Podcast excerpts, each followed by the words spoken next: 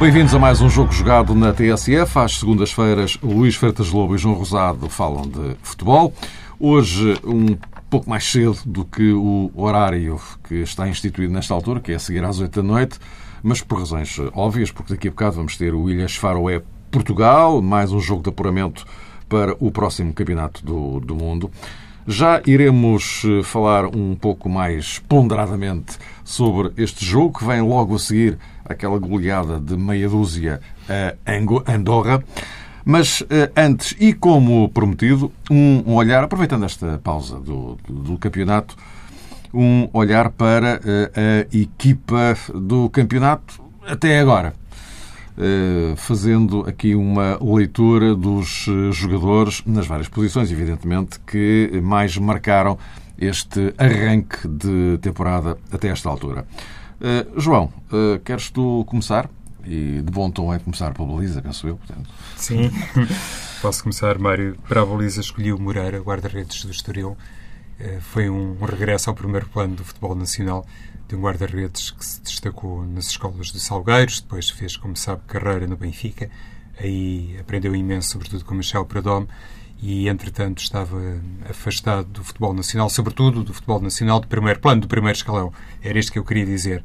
É evidente que Moreira também já cometeu erros neste campeonato, mas gostaria de destacá-lo e escolhi também em função disso, pelas boas exibições que tem feito globalmente, pontuadas, é verdade, por uma ou outra distração, mas isso acontece com todos e julgo que Moreira está a provar que aparentemente um caso eh, perdido eh, para a ribalta conseguiu eh, recuperar as suas credenciais e está agora num clube mais modesto, não comparável com o Benfica, bem entendido, mas ainda assim um clube que lhe oferece condições para se reafirmar como um dos valores que outrora até foi tido como uma grande promessa do futebol português. E eu tenho gostado muito de ver uh, Moreira, que tem demonstrado o que também é natural. Um crescimento enorme, uh, mais maduro e, sobretudo, com uma personalidade que em tempos se calhar até o atrapalhou, no sentido em que muito jovem foi lançado para, para, a fogueira, como se costuma dizer, e na altura provavelmente não tinha ainda a devida preparação mental para fazer face a tudo aquilo que se, que se dizia sobre ele e sobre as suas qualidades. Luís, também tens um, um nome surpresa para a ou não? Tenho um pouco surpresa. Em primeiro lugar, boa tarde e um grande abraço a todos. Tenho surpresa e é um guarda-redes que agora até, não, até nem tem jogado nos últimos dois jogos, depois de, de não ter podido por, não, por suspensão, por lesão, perdão. O, mas também simboliza também aquilo que é a, a, boa carreira que a equipa dele está a fazer, uh, que é o Ricardo, o guarda-redes dos Chaves. Uh, acho que, que, é um guarda-redes que tem conseguido se impor esta época no, no, no, melhor Chaves. O Chaves, mesmo sem ele, continuou a fazer bons jogos, nomeadamente com o Benfica e com o Bolonenses, uh, uh, ganhando ao Bolonenses, mas é um guarda-redes que, que teve ali um... Ele está emprestado pelo Porto, não é? Mas teve ali um período, digamos, oscilante da sua carreira. Uh, não conseguiu se afirmar de forma, de forma clara, digamos assim, depois de o melhor, o melhor Ricardo lembro sempre do tempo do Varzinho, quando, quando ele apareceu. Uh, depois, o período na académica foi muito complicado em face da equipa, mas eu acho que ele é guarda-redes para mais do que aquilo que, que olham para ele. E acho que o Porto, quando foi buscar, também tinha essa intenção de o ter no plantel. Acredito, talvez, como terceiro guarda-redes naquele momento, uh, mas acabou por entender que era, que era importante para ser guarda-redes, no sentido de lhe dar garantias de qualquer coisa que lhe acontecesse aos dois habituais mais utilizados. Mas é um guarda-redes de valor e que, que, eu acho que está a fazer uma boa época numa, numa bela equipa de Jorge Simão, que, que é um futebol um bocado mais direto, digamos assim, ao estilo também já que era o passo da época passada. Direto, não é bombear, não é meter a bola rapidamente, bombear a bola na área, jogar, esticar bem o jogo num contra-ataque, em, em, ataque rápido, e o Ricardo acho que está a fazer uma boa época. Posto isto, uh, avancemos, avancemos para a defesa. O quarteto que tu propões, João?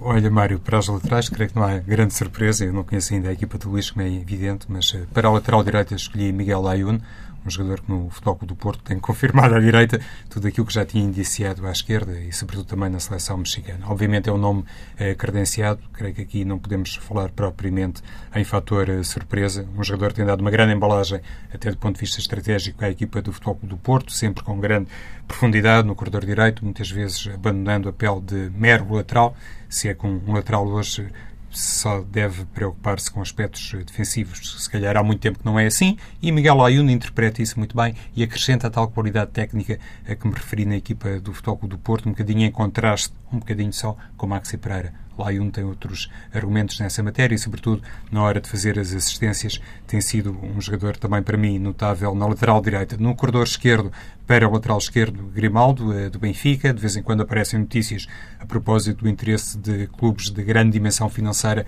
na aquisição de Grimaldo, um especialista nos lances de bola parada, um jogador que não deu ainda enfim, com aspas, nenhuma possibilidade ao campeão da Europa Eliseu este ano e que se tem afirmado claramente como uma das unidades em maior destaque na equipa do Benfica. Depois, como defesas... Peraí, peraí, peraí. Luís, confirmas uh, do, do, teu lado? Sim. Laione Grimaldo? Sem termos, como é evidente, falado uh, ou combinado, assim, Laione Grimaldo. São jogadores que escolho. Um, Lyon já o conhecemos bem, da, da, época passada. O Grimaldo já estava cá a época passada, mas acho que refinou a sua forma de jogar esta época. Penso que é um jogador que tem cultura de jogo. Um, é lógico que é inevitável falar, quando se fala em Grimaldo, as pessoas lembrarem-se do Eliseu, que, que, foi o habitual titular época passada e foi campeão europeu. Coisa pouca, não é? Portanto, uhum. não, não, é, não é coisa pouca. Agora, uh, o Grimaldo. Já, já ouvi fazer-lhe a acusação que ele ataca bem, mas defende mal. Uh, não tenho essa opinião, sinceramente. Acho que o processo do Benfica, muitas vezes a defender no lado esquerdo, é que não é tão forte como no lado direito. Uh, e tem muito a ver com a questão onde, do lado onde joga Pizzi. Uh, e acho que o Grimaldo sofre muito com isso. Sofre, no sentido tático do termo, muitas vezes, em momentos, quando, por exemplo, o jogo em Chaves, onde levou com o Perdigão muito rápido em cima dele, embora nesse lado, nesse jogo, até tivesse o Pizzi a jogar na esquerda. Mas uh, eu acho que, que, é um jogador inteligente a subir e quando sobe, sobe com critério, faz bem as combinações com o extremo, vê-se que tem cultura de jogo. É um aspecto que eu acho que é, e cultura de posição neste caso. É muito importante. Não faz as coisas por impulso, não faz as coisas, não sobe por subir, quando sobe, quando ataca, não é? é com critério. Tem esse timing de, de, de fazer o flanco a, a, a, subir, a atacar e a descer, a defender. João, então a dupla central é, é composta pelo Roderick, do Rio Ave, um jogador um bocadinho à semelhança de Moreira, falamos de jogadores de idades diferentes, mas à semelhança de Moreira, está também, em certa medida, a reabilitar-se na equipa do Rio Ave, considerando que também ele foi uma promessa uh, do Benfica e, em tempos, até chegou a ser comparado com Mozart. Diziam que era o novo Mozart. Depois, como sabemos, também ficou muito associado àquela derrota no último segundo no jogo do Dragão quando o Benfica perdeu o campeonato frente ao Futebol do Porto eh, no Porto. Mas, Injustamente, deixa-me só dizer entre parênteses que é um exagero de facto. Não podia ser responsabilizado, não é? Como é esse carimbo que ficou em cima dele, antes dele perderam outros jogadores a bola muito atrás, um lançamento de linha lateral que era a favor do Benfica, portanto, isso é muito injusto para o Rodrigo, pode-lhe apontar alguns defeitos de posicionamento ou até de agressividade, agora, esse acho que é uma injustiça ele ficar marcado por esse lance. É? que foi... E é um grande remate do Kelvin naquilo, não é? Procuraram basicamente condenar um bocadinho Jorge Jesus e uma outra decisão tomou Jesus nessa partida. E o Rodrigo levou, não é? E, e Rodrigo por tabela. É, é, é, isso, Luís. Mas seja como for, do ponto de vista mental, foi um jogador que revelou tal crescimento que eu aprecio muito, porque às vezes não é fácil, nada fácil recuperar destes episódios e destas marcas, destes carimbos que põe nas pessoas ou nos jogadores. E Rodrigo no Rio Ave, aproveitando também, enfim, uma situação um bocadinho mais uh, específica da equipa, tem sido um dos uh, esteios de Pedro Martins e tem sido capaz, inclusivamente, de, em situação atacante, revelar pormenores, uh, porventura, não tão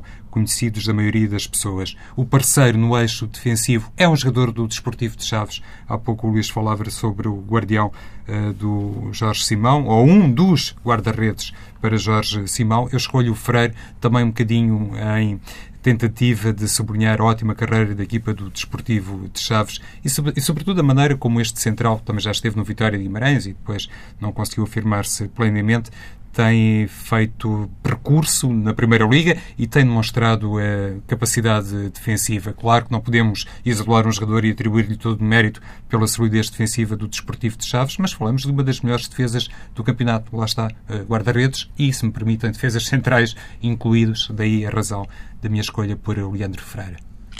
E Luís, Vou, os dois do eixo. Os dois do eixo eu escolho, apesar de, de, dos gols sofridos nos últimos minutos, a dupla centrais do Sporting. O Coates e, e, o, e o Ruben Semedo. Sei que isto daria para, para um debate alargado, até em face daquilo que é o processo defensivo do, do Sporting, uh, mas uh, Parece-me que o Coates é fortíssimo no jogo aéreo e estou a pensar na, na, ligação que existe entre os dois e também naquilo que são os dois, também em momentos ofensivos, sobretudo o Coates, nas bolas paradas.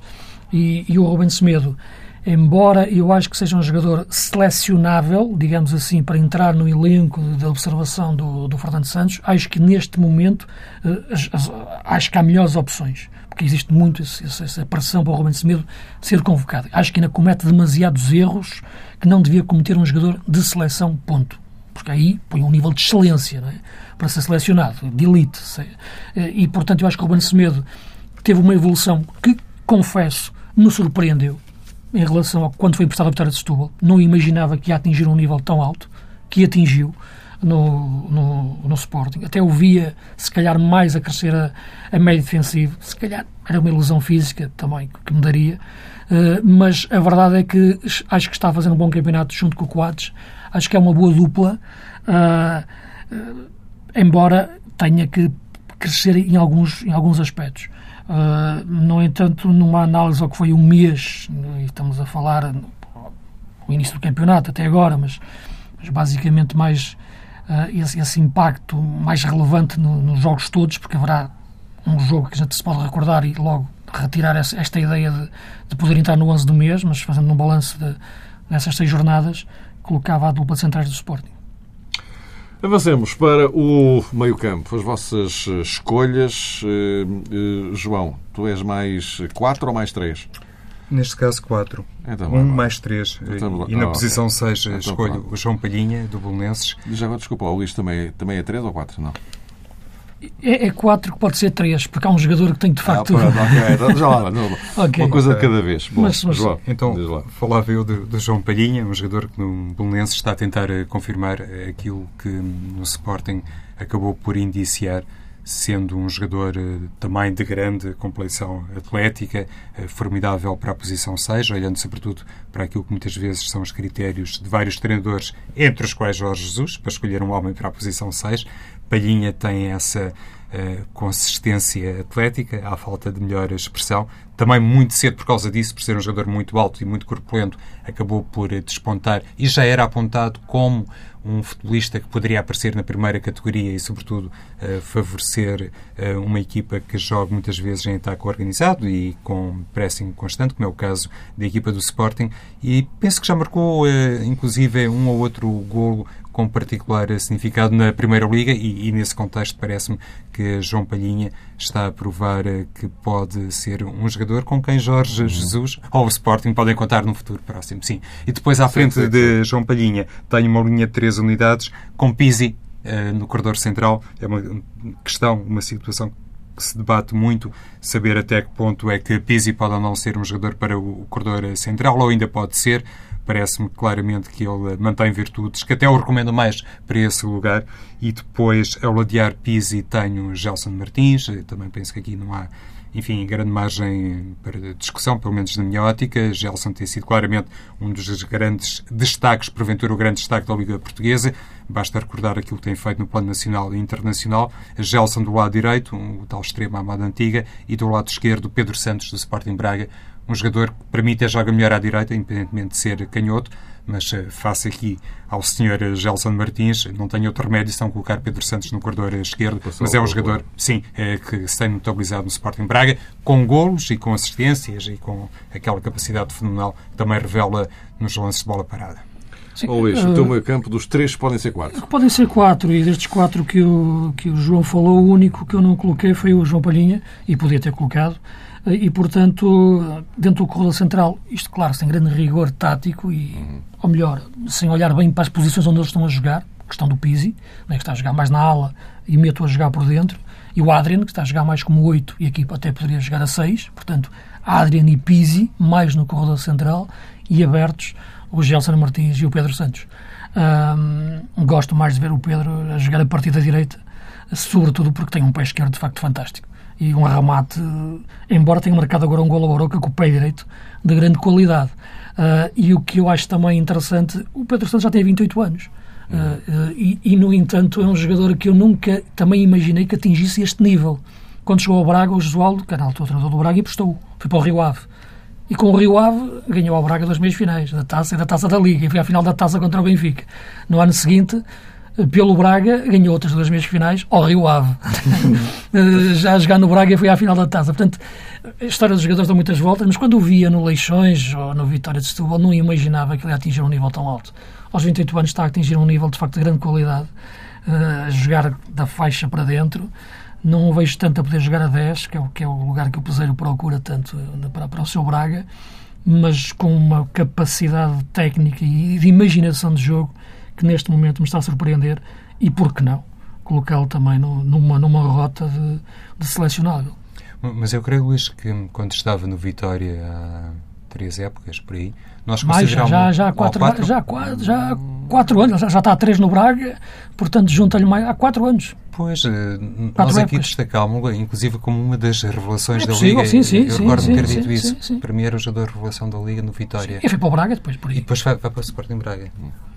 E João, e a dupla os homens dos golos. Sim, os homens dos golos, Marega e Base Dost, enfim, não são um caso único. É aqui Base Dost a sofrer também a concorrência. Marega, para mim, é indiscutível por via dos golos, da liderança que tem na lista dos melhores uh, artilheiros e também por esta capacidade, outra vez o mesmo, que tem revelado para recuperar de uma certa desconfiança que se tinha instalado a propósito da sua mais-valia como jogador.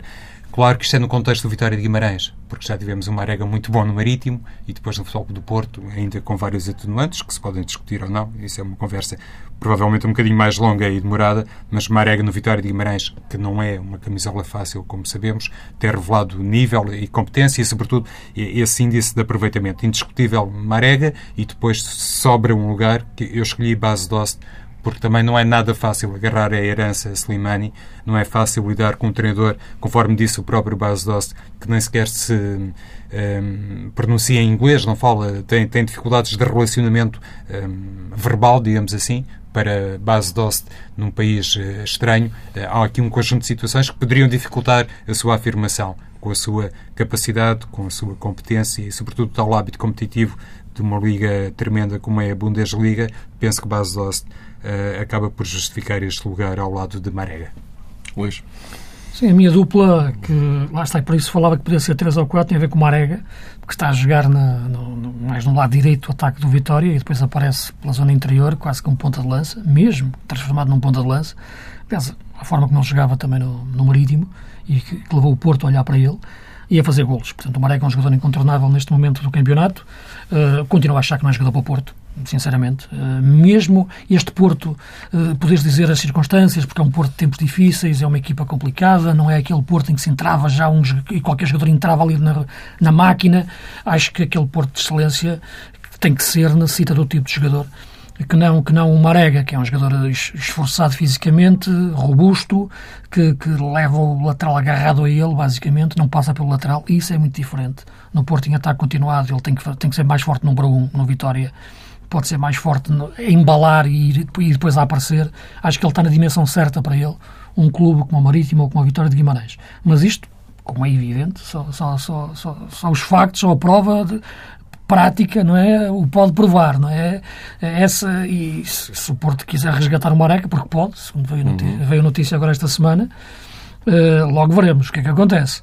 Mas é, quero dar a minha opinião a priori, não a posteriori, porque senão depois não, não vale Sim, a pena, claro. não é? A priori continuo a dizer a mesma coisa que dizia a época passada, acho que o Marega está na dimensão certa para ele. E o Vitória, como disse o João e bem, já é um clube difícil em termos de pressão. E o outro jogador é o André Silva. Uh, embora o André Silva necessite de, de, de, ver definido o sistema tático para crescer dentro do Porto. Ele é um número 9, quando joga de Poitre, ele já é um 9,5. Quando joga Adriano Lopes, ele já é um 9, mas não sabe se tem atrás um, um segundo avançado ou um médio, ou, ou, que tipo de jogador é. Um, quando joga com, com, com, com o Otávio, uh, joga com um homem que lhe passa bem a bola, mas é um médio. Agora há a dúvida de perceber se pode haver a dupla J-André Silva. Gostava muito que sim, mas aí estamos a fazer eh, pelo, pelo, valor que os dois jogadores têm e pela, pela, pela qualidade que lhes reconheço, mas é fazer, dois jogadores, fazer crescer dois jogadores ao mesmo tempo e ao mesmo tempo querer que a equipa cresça. Portanto, são, são processos individuais e coletivos cruzados que não é fácil. Uh, e, portanto, eu continuo por André Silva pelo valor que vejo que ele tem, embora eu acho que o Porto, neste momento, com as constantes, constantes mudanças de sistema e do que lhe pede, não está a ajudar muito à sua, à sua afirmação tem que melhorar o poder de finalização, embora esteja a fazer, e teve uma, uma boa aula junto, junto do Ronaldo no último jogo contra a Andorra, uh, mas eu, eu, acho que é um jogador que tem que correr menos. Eu vejo o André Silva a jogar e fico cansado. Ele corre muito, não tem que correr tanto. O número 9 tem que estar correr menos e melhor, num espaço mais curto de terreno, em diagonais curtas, como ele faz e sabe fazer bem e fazer golos ele vai buscar a bola às faixas, ele vem atrás, ele vai procurar a profundidade, ele vai buscar em largura, desgasta-se demais. Porquê? Porque o sistema é híbrido e o jogador não consegue ser especialista. E, portanto, o André Silva vai crescer à medida que cresce a equipa. Se a equipa continuar com tantas dúvidas, tenho receio que o André Silva, grande jogador é, isso não há dúvida nenhuma, mas que seja um ano que devia ser de afirmação clara e não seja um ano complicado para a cabeça dele.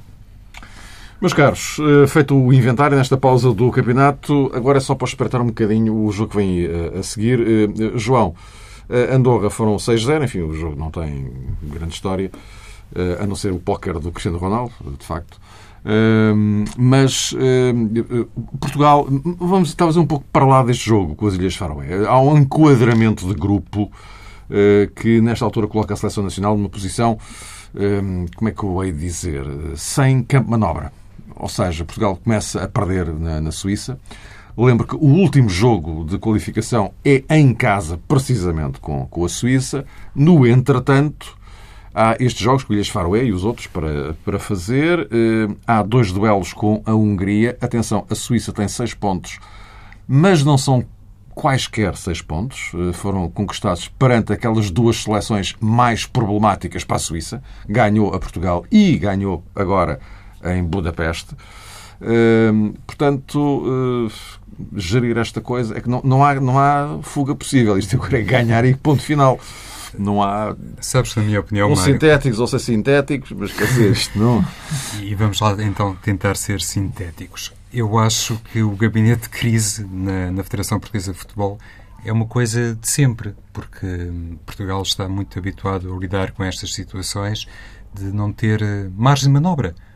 Enfim, há de facto um outro contexto que foge um bocadinho à norma, mas parece que os selecionadores, os jogadores e outros responsáveis até se dão muito bem com, com, com este tipo de ilações que consecutivamente vão tirando a cada jornada, a cada fase de qualificação, a cada play-off, com Fernando Santos dispensados um bocadinho de tanta aflição, é verdade, mas é uma coisa que para o jogador português, para o treinador português, penso eu, não aflige de sobremaneira.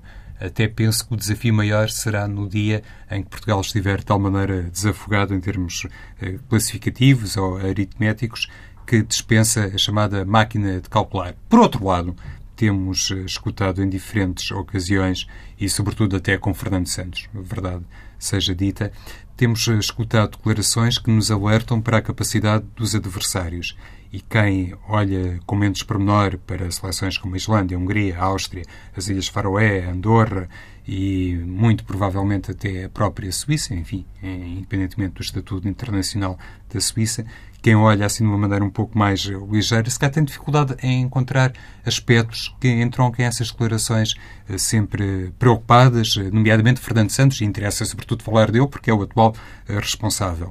Mas muitas vezes o próprio treinador é o primeiro a dizer que o grupo ou os grupos não são fáceis, que não há jogos conquistados à partida e que a seleção portuguesa precisa dar o máximo, enfim, o máximo em cada momento, bem entendido. Uma coisa é jogar uma final do Campeonato da Europa e dar 100%, e outra coisa é jogar contra a Suíça, ou com Andorra, ou com as Ilhas Faroé e dar também 100%. Aqui os números não valem exatamente o mesmo. Mas tem salientado isso Fernando Santos. A equipa nacional perdeu diante da Suíça, uh, num jogo em que não tinha Cristiano Ronaldo.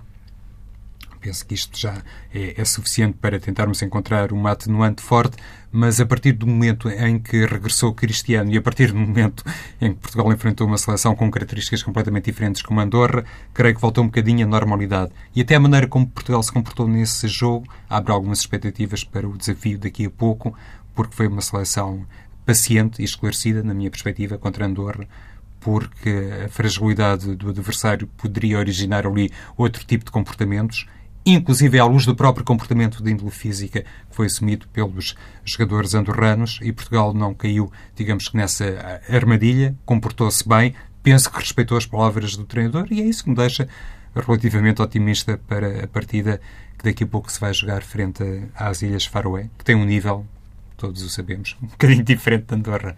É, é, é enfim, Andorra é uma equipa muitíssimo frágil, mas é, olhando para as Ilhas Faroé ou para equipas como esta, com este perfil, é, que qualitativamente são inferiores a Portugal, mas jogam em casa, o facto de ir defrontar o campeão da, da Europa isto tem, funciona como motivação suplementar para uma equipa como as Ilhas Faroé, enfim, e outras do, do género. É o que eu estava, várias vezes nós falámos aqui, ah, Portugal tem o melhor jogador do mundo e tal, e isto para uma equipa que defronta Portugal é motivador. Pois, isso, é, isso já acontecia antes, só que agora acresce o facto de ser o campeão da Europa. Isto pode tornar-se, este estatuto pode tornar-se um problema adicional para, para Portugal. Sim, ainda bem, porque é sinal que somos campeões claro. da Europa. É, claro que sim, que é um problema adicional, não é, não é dúvida nenhuma. Qualquer equipa sabe que vai estar a jogar contra o campeão da Europa e quer ganhar, isso, isso é lógico que sim. Eh, mas ainda bem que temos que, que há esse problema, mas os adversários vão crescer ainda um pouco mais. Outra coisa era olhar para Portugal e procurar sempre os pontos mais fracos, onde, por onde se pode ganhar. Agora olha-se para Portugal sempre eh, como vamos ganhar o campeão europeu. E, portanto, eh, e seja o campeão europeu a Alemanha ou a Grécia, como já aconteceu. Claro, como já aconteceu. Não é? Portanto, para percebermos como o futebol pode atingir pontos tão diferentes, quase bipolares. eu acho que neste momento nada me fará dizer, como é evidente, que as Ilhas Faroé é uma potência do futebol europeu, não é? Como é lógico. É, é, no entanto, uma equipa que está bastantes furos acima de Andorra, que é uma seleção de cartão quase, não é? digamos assim, dentro do futebol europeu. E, portanto, é um treino do, do, do, para Portugal do processo ofensivo. Portanto, ganhou por 6-0 e poderia, e se calhar até deveria ter ganho por mais. Acho que adormeceu completamente depois dos dois golos que marcou logo nos primeiros minutos. Eh, mas é assim que está feito o apuramento. Uh, agora, aquilo que me parece é que estes jogos não fazem bem a ninguém, nem à seleção portuguesa, porque há aqui uma ilusão que se cria em relação a uma, uma eventual evolução de qualidade de jogo se pegarmos no último frente à Suíça, e não é margem de comparação possível este jogo com a Andorra com o jogo com, com, a Suíça. E eu acho que esta seleção ganhou o europeu da maneira que ganhou, nós vivemos no. Estamos a falar de uma atividade do futebol em que, o, em que o resultado é um argumento demolidor. Não adianta eu estar a, a, apontar o que esteve mal na seleção portuguesa durante o europeu e que nos pode levar a perder mais vezes no futuro, uh, porque uh, as pessoas não vão ouvir, é? basicamente. Mas acho que o Fernando Santos sabe e pensa e pensa nisso. A pergunta é, é muito simples. Se tivéssemos perdido o europeu, o que é que tinha ficado? Eu acho sempre que o que deve ficar é o estilo é uma forma de jogar. Porque é essa que depois nos vai permitir jogar os jogos seguintes e, se tivermos perdido os anteriores, ganhar os próximos. E, portanto, eu acho que nós ganhamos sem criar verdadeiramente um padrão de jogo. Já o disse várias vezes, por mais também que tenha saltado de alegria e abraçado pessoas que mal conhecia, depois do Éder marcar o gol. É verdade, mas isto é emocional, é o nosso coração. Agora, a nossa cabeça e a nossa razão deve-nos levar a pensar que Portugal, para mim, em termos de seleção, tem que criar um padrão de jogo claro em relação à forma como quer jogar. A questão do sistema tático é importante? É. é que é o, é o mais importante? Não é. porque há lá Ronaldo no meio. Mas se tirares Ronaldo desta equação, o sistema tático é mais importante para definir bem como nós queremos construir o nosso jogo ofensivo e como é que queremos precaver depois os contra-ataques adversários, como equipas como a Suíça, como, como a Hungria, uh, ou até as próprias Ilhas Faroé, que é um adversário difícil, uh, é um adversário complicado, físico, mas que sabe jogar, já não é a equipa do, do, do, do início dos anos 90, uh, eh, quando começou a aparecer a, a jogar este nível, e portanto vai exigir a Portugal um jogo competitivamente sério e equilibrado do ponto de vista tático. Portanto, nós vamos, no entanto, jogar este jogo de forma diferente ao que jogamos o europeu, de forma diferente que jogamos contra a Suíça, de forma diferente que jogamos contra a Andorra. Vamos ter novamente aqui uma ideia ou uma estratégia ou um pensamento diferente para o jogo. E se tu me perguntas o que é uma equipa, eu digo-te claramente: uma equipa é uma ideia. E é uma ideia transmitida por treinador, com nomes próprios, que são os dos jogadores. E neste momento na seleção portuguesa, custa-me encontrar isso ainda. Somos campeões europeus, excelente mas há aqui uma margem de evolução na forma de jogar uh, que eu acho que é importante e é esse o próximo passo que Portugal tem que dar para que este título europeu não seja apenas um título, e entendam o apenas, de uma forma conquistada circunstancialmente em face daquilo que foi o, o calendário, mas que seja a base para se criar uma escola e um estilo de Portugal seleção, futebol português, que nos permita, em mundiais europeus seguintes, continuar competitivamente fortes, como já fomos no passado, mesmo não ganhando. Mesmo não ganhando, exatamente. Meus caros, vamos encontrar-nos para a semana no horário uh, oficial, digamos assim, que é depois das 8 da noite. E agora, bom, e agora vamos à bola.